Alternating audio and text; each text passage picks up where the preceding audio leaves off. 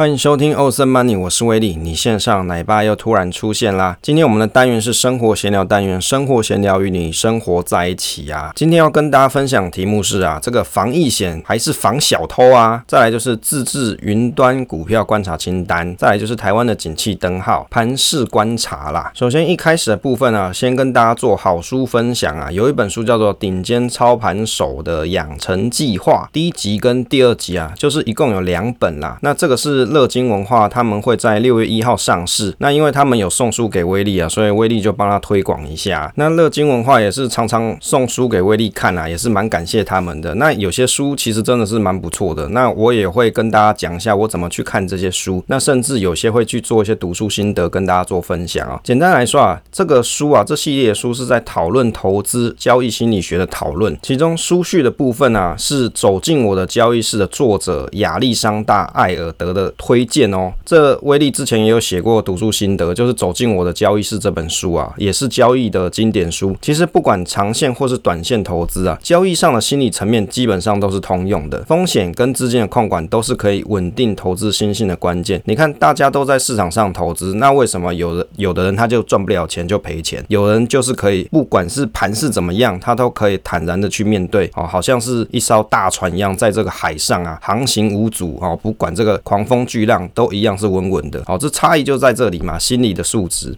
第一本书提到了交易金字塔系统性的概念，这个是一套交易的心理模式。如果你发生投资亏损，你也可以去检视它的问题所在，帮自己从挫折中找到再站立的一个机会，再次再投入到市场当中。第二本书是着重在交易心态上面，其中比较有意思的是，在书中里面有提到十九个交易失利的原因啊，就是你为什么会在做交易的过程中失败呢？其实呢，算是一个。Checklist 啦，就是你可以去检查一下，也就是指出每个投资人你可能会发生的问题啊，就是你的 issue 在哪里哦。这威力当工程师当到快白痴哈，就是可以值得令人去思考以及借鉴。许多人啊，在投资中会亏钱原因是因为常常进行什么情绪化交易嘛，而大家所缺乏的就是一套有交易的逻辑的思维，从自我的纪律交易以及资金控管，一直到风险控制，最后是形成自己的交易系统。那这本书就提供很好的建议给读者，可以去建立起属于你的交易方式，尽量不要去受情绪的控制。所以，像威利在每次做投资的时候啊，或是看到盘势比较震荡的时候，其实我都会好好的问自己一下：我现在做的这一笔投资的决定，是不是受到情绪的控制，还是我是有明确的逻辑去做操作的？接着呢，避免交易被情绪所影响的最好方式是什么？就是你要定出属于自己的交易规则，因为只有自己最了解自己。每次投资亏钱的原因啊，你都要去想加思考。当下一次这个情况又出现的时候，你就不要再出错，因为你有什么 lesson learned 嘛？哦，又当工程师当了白痴，你有 lesson learned 嘛？例如说，当股市大跌的第一天呐、啊，你不要急于卖出股票，有可能会杀在什么阿呆股。如果你可以观察个几天呢、去确定市场的情绪反应是不是只是短期的问题，再来做一些操作或是反应。再例如说，我们无法预期每一笔投资都可以获利，但是可以在一开始交易的时候就去定好每个标的的投资比例，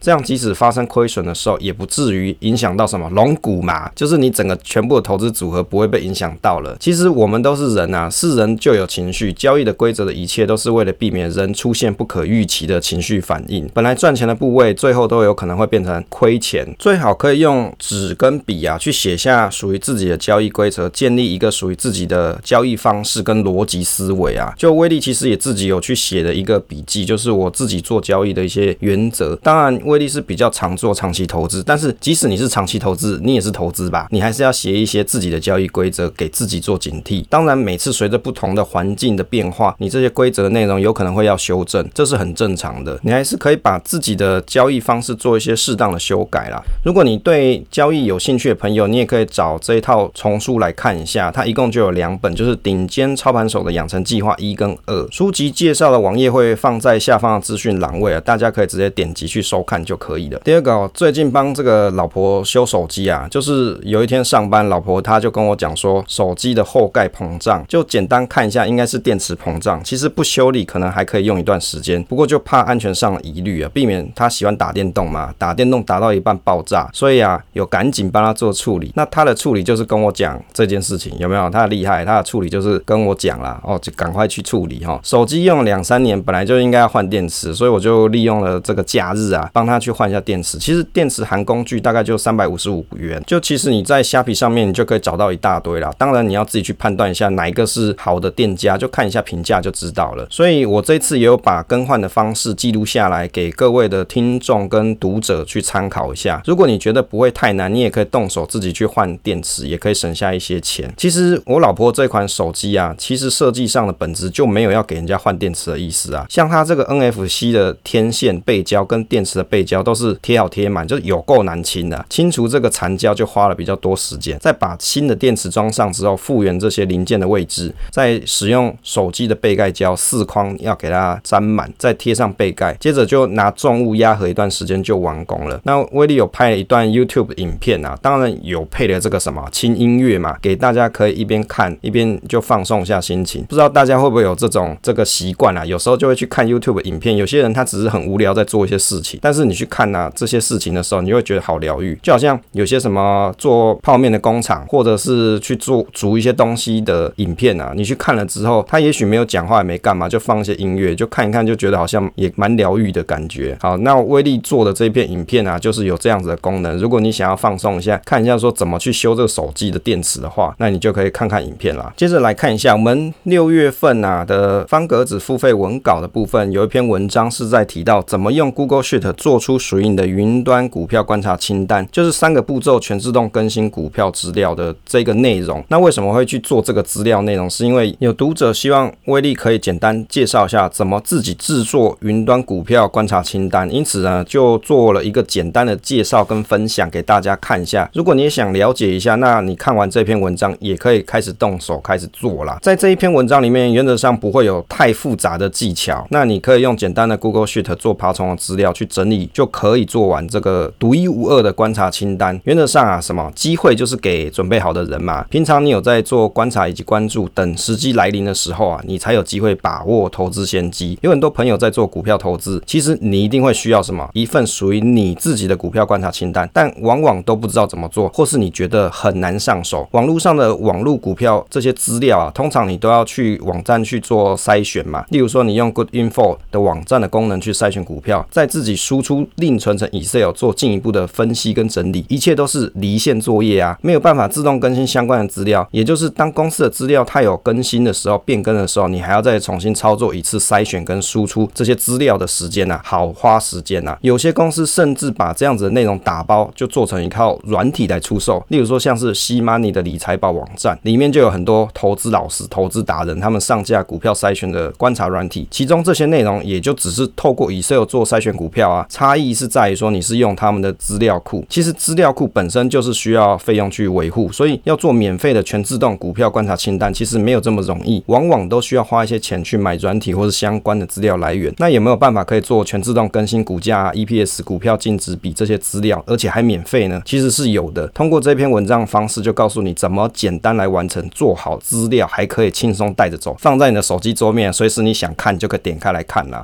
先前应该有些朋友有看过威力的云端价值投资直利率工具表，这一份表其实是在二零一九年就在我们 FB 社团 PTT 上班族五五六六理财群组就分享给大家使用啦。一开始是 Excel VBA 版本，后来呢，在二零二一年的时候就改成为 Google Sheet 版本，一样都是全自动更新啦。云端股票观察清单它要有几个特点，就是第一个你要可以初步做一些筛选标的嘛，第二个要可以更新股价、股息这些资料，就是你要有云端资料库，第三个要可以透过 Excel 做排序精简，你才有办法去筛选东西出来，第四个可以做出可买进或是是卖出的评价公式，就这个表要很单纯告诉你适不适合买进或是卖出，但是每个人的方式都不太一样，所以你就可以设计属于你的方法。例如说，像威力就会去设计像五十二周高低价系数啊，找高低点这些啊，这些方法就可以来做设计。因此，对自己股票估值的方式肯定跟别人有点不一样，所以工具的设计就是辅助自己作为投资判断的简单依据。第五个就是你要简单好用，而且还可以随身携带，还不用钱，就是你可以用手机啊或是电脑就可以打开。还好这个 Google Sheet 你编辑好之后，你就可以利用手机桌面连接的方式就可以点去使用啦。好啦，以上你对这个内容有兴趣的朋友啊，可以在下方的 Show Note 点击来看一下这篇文章喽。接着来分享一下台湾的景气对策灯号以及盘势观察啦。就威力最近是确诊之后啊，就是过了一段时间，可能几天而已啦，调养之后有好一些，不过咳嗽的状况还是偶尔会有，大概有停工了两周是不能录音。每天看这个新闻上面讲说因病身故的国民啊日益增加，看来这个感染的状况是挺严重的。希望我们读者啊跟我们听友都可以注意防疫啊，保持身体健康。我甚至还有听同事讲说，有些同事他还第二次染疫耶，所以这个病毒真的是很厉害。关于这个盘势的观察，近期我有听了一些总经内容，盘势的状况大概还是以美国为主，这个通膨、股市景气、GDP 啊，还有失业率这些息息相关，就好像所谓的软着陆，怎么调整都不会是轻松的过程。大家在投投资的过程，还是要去参考一下总金的发展，保留适合的投资的现金部位。就威力的观察来看，通常书上写股债平衡的观察，在近期好像就不太好使用。如果你本来就有在做股债平衡的朋友啊，当然你还是要保持你自己的投资纪律。不过威力的想法是说，你也可以考虑说，股票跟现金的比例，也许也是一个不错的方式啊。有些朋友会提到说，持有现金反而会被通膨吃掉，觉得说现金是罪恶的。不过有很多人没有想到是说，当你持有过多的投资部位的时候，就超过你的能力跟心理负担的时候，你可能会影响到生活，或是投资上亏的比通膨还多，这是有可能的。台湾的景气对策灯号的观察，其实我们可以去观察，去年热络到今年上半年才转向，一直到现在的稳定啊，这个景气持续降温中。有些朋友的投资方式是看景气灯号低迷的时候才投资，这其实也是一个方式啊。不过通常景气低迷的时候，大家的荷包又更缩水了，自然投资的能力就更差。在平时景气较佳的时候，多保留一些银弹，等景气反转再增温投资的部位啊，其实也是一个不错投资方式。可以观察到，今年上半年有很多科技公司在增财，蛮有可能到下半年因为景气的转向啊，趋于保守。这一点观察，目前美国科技业的矽谷增财状况也可以略知一二啦。哦，所以大家就可以去观察台湾的景气跟美国的景气的状况。当然，在录制的时间呢、啊，现在是二零二二年的六月三号，看美股的盘势好像有个 V 转的概念，所以其实盘势是不断的变化。但是总金就好像是一台航空母舰，你要转向的时候啊，这其实要花费的时间是比较多的。所以投资理论上应该是要先看整体的总金状况到底是怎么样，再来决定说你细部的投资方式，大概可以这样子去操作跟理解。接着来跟大家分享这个防疫险，防疫还是防小偷啊？这个文章其实威力已经上架到我们方格子上面，还有 FB 上面啊。就是威力在讲说啊，去出游了，到这个桃园的宝地中路公园访查，这公园的风景风光明媚，就是很多人在这里面排队啊。为什么呢？就是大家来去做这政府免费的 PCR 快筛。当然，现在录制时间啊，我们是六月三号嘛，这个时间点其实你就不一定要去抢这个 PCR 了，因为政府可以让你去看快筛的结果，就来判断你是不是有确诊。所以在威力确诊的那个时间点，我是要去做 PCR 的哦。那个时候是这样。那原因为什么会确诊呢？是因为上班的工作环境人很多嘛，所以会中标还蛮正常。像今天威力去公司上班，就发现说哦，有好多同事都没来了，就一听一排都确诊啊，腰瘦嘞，大家都确诊。但是为了怎么样，工作糊口饭吃啊，不得不在疫情猖獗之际，还是要出门上班。像现在疫情很严重嘛，很严重啊，每每天都几万人嘛，还有像一百多个人死掉这样。但是威力还是要上班，要糊口。我相信在听节目的大家应该也有相同的心情呐。结果确诊在家里面工作行程还被铺印，就公司要铺印一些 schedule。因为其实大人确诊了，小孩也不能送托，所以在家都不无聊，就一边 work from home 赶进度，一边顾小朋友啊，一边咳嗽。当然现在已经好了嘛，威力已经比较康复了，也有回去上班，小朋友就有送托。不过你看这个送托期间，因为大人有确诊，小朋友就不能送托嘛，所以变成是保姆费还是要付啊，那个又没有可以打折扣，因为你自己不去的，又不是保姆不顾，所以你钱还是要照缴。还好威力是有做这个保险呐，这个防疫险之前是有买一些。于是啊，我们来提到这个防疫险，防疫还是防小偷？最近就有很多人在讨论到防疫险，有些新闻媒体说全家确诊获赔百万，可以换新车了。那威力其实觉得说啊，商业保险就是一个商品，当时在签约的时候，对价关系怎么定义就是这样定的嘛。没有人会希望自己是确诊后重症或是死亡。其实媒体的方向，我是觉得都有在乱带了，好像因为保险契约获得理赔的人都是小偷，不劳而获的概念。所以你看呢、像刚刚威力有提嘛，威力确诊了，小朋友这个保姆费还是要照缴嘛。可是小朋友是自己带啊，那保险它就有一点 cover 的效果。有政府会做事啊，这一波疫情其实已经有很多人离开这个人间了，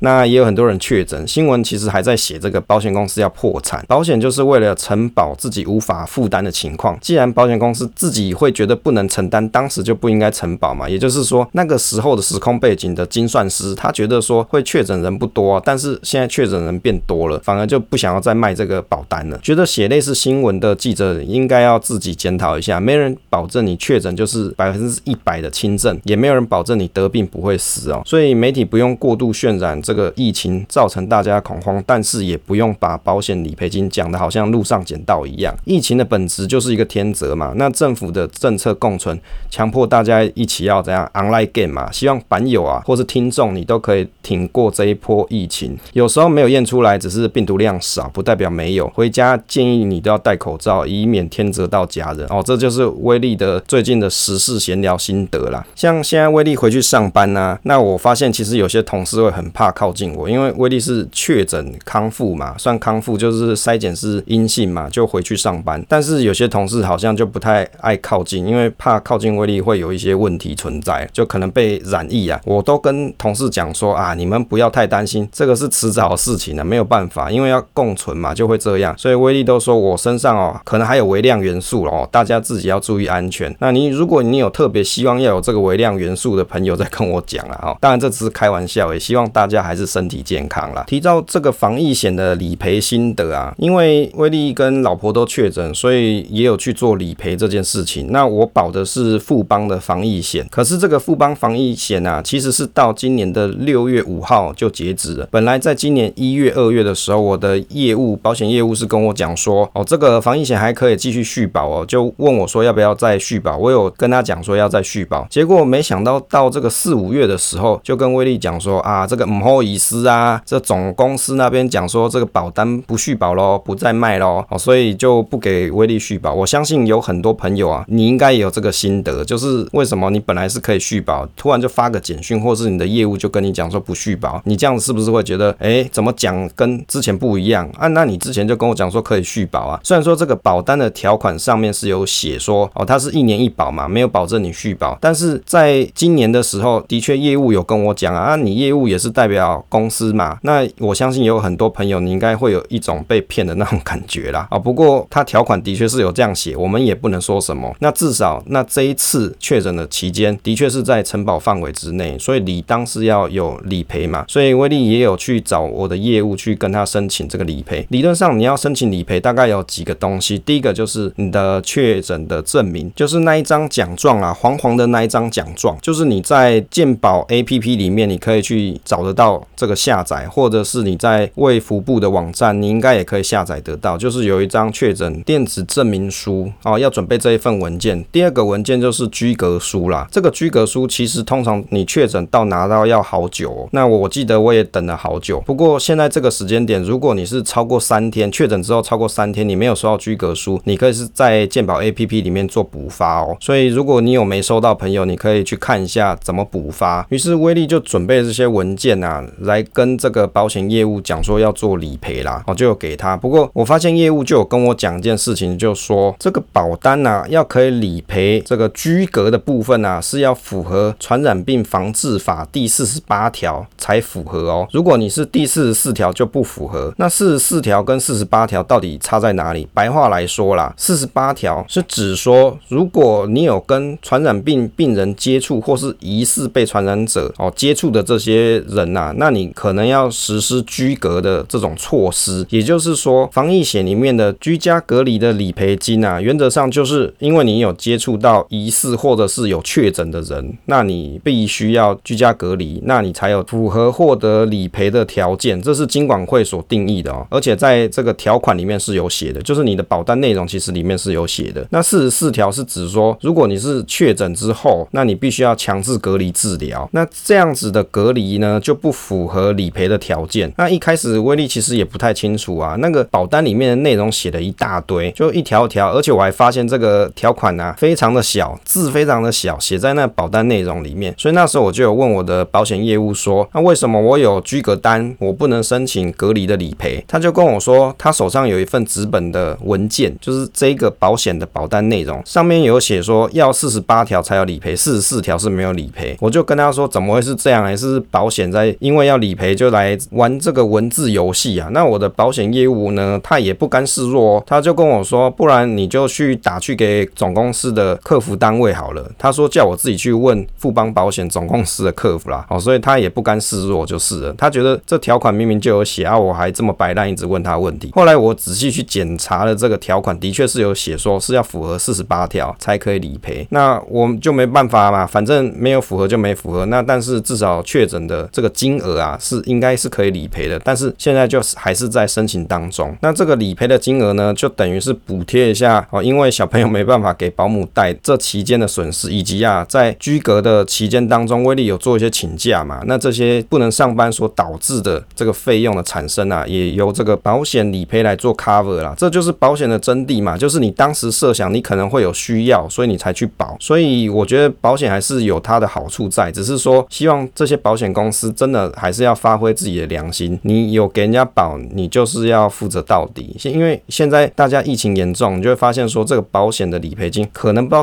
猴年马月才会下来哦，这是蛮有可能的事情。另外就是提醒大家，假设你的公司啊有帮大家去做防疫险，那你也可以去申请公司团保的防疫险理赔。像威力的公司也有这样子的保险，所以威力也可以在公司去申请。如果你不幸确诊呢，不要忘记你应有的权利哦，还是要去做一下申请。威力看新闻啊，上面有些新闻就在讲说，这些民众为什么急着要去排这些 PC 啊，或是要领这居格书啊，或是确诊证明书，是因为要做保险理赔。那像我们的陈时中部长也有讲到说，那因为大家想要理赔，所以才要急着领这些东西啦。那不然你干嘛要去验 P C R，？为什么要去证明自己有确诊呢？哦，所以他的意思就是讲说，有些朋友或是新闻啊，他们的意思就是觉得说，大家是为了要领理赔金才去做这些事情，增加社会的医疗资源的浪费。不过其实就威力的角度来看呢、啊，因为保险本来就有它存在的必要，就是你在保当意外发生的时候，你有不可预期的风险，所以你才去做投保嘛。所以大家需要这些证明的文件才能够跟保险公司申请理赔。我觉得这是符合逻辑呀，因为你要申请理赔嘛，你当然需要一些证明文件啊，这有什么好奇怪？真的有些人他就是因为确诊了，影响到自己的生计，所以当时他保了这个保险，就是为了 cover 这一段风险，所以他需要去申请这些文件来证明自己已经有确诊，而且有做居隔，所以要申请保险金来补偿自己的生活，避免影响到自己生活正常金流的运行啊，金流的支出，这有什么好奇怪的？所以有些新闻或是有些朋友他就会讲说啊，这些人啊就是死贪财，想要用保险来敛财。所以啊，我们今天题目就讲说，到底是防疫险是还是防小偷，还是这些人都是爱贪财哦？所以我觉得其实社会大众啊，你应该去思考一下保险的真谛是什么。当然，我不排除有的人他也许真的保了很多家不同保险公司，希望说可以透过领理赔金的方式来赚钱，这也不能排除了这个可能性。但是我相信绝大部分人，你会去保这个保险，都是因为你不知道你染疫之后你会产生哪些不可预期的风风险。没有人跟你讲说你染疫就是轻症吧？没有吧？所以其实它还是有一个程度的风险存在。所以有一个保险金是让你有一笔周转的资金，可以当你发生危难的时候可以去运用啦。好啦，以上就是今天跟大家闲聊分享内容啦，希望大家会喜欢。如果你喜欢这个节目的话，不要忘记跟朋友分享，分享总是单纯的快乐。期待下一次再见。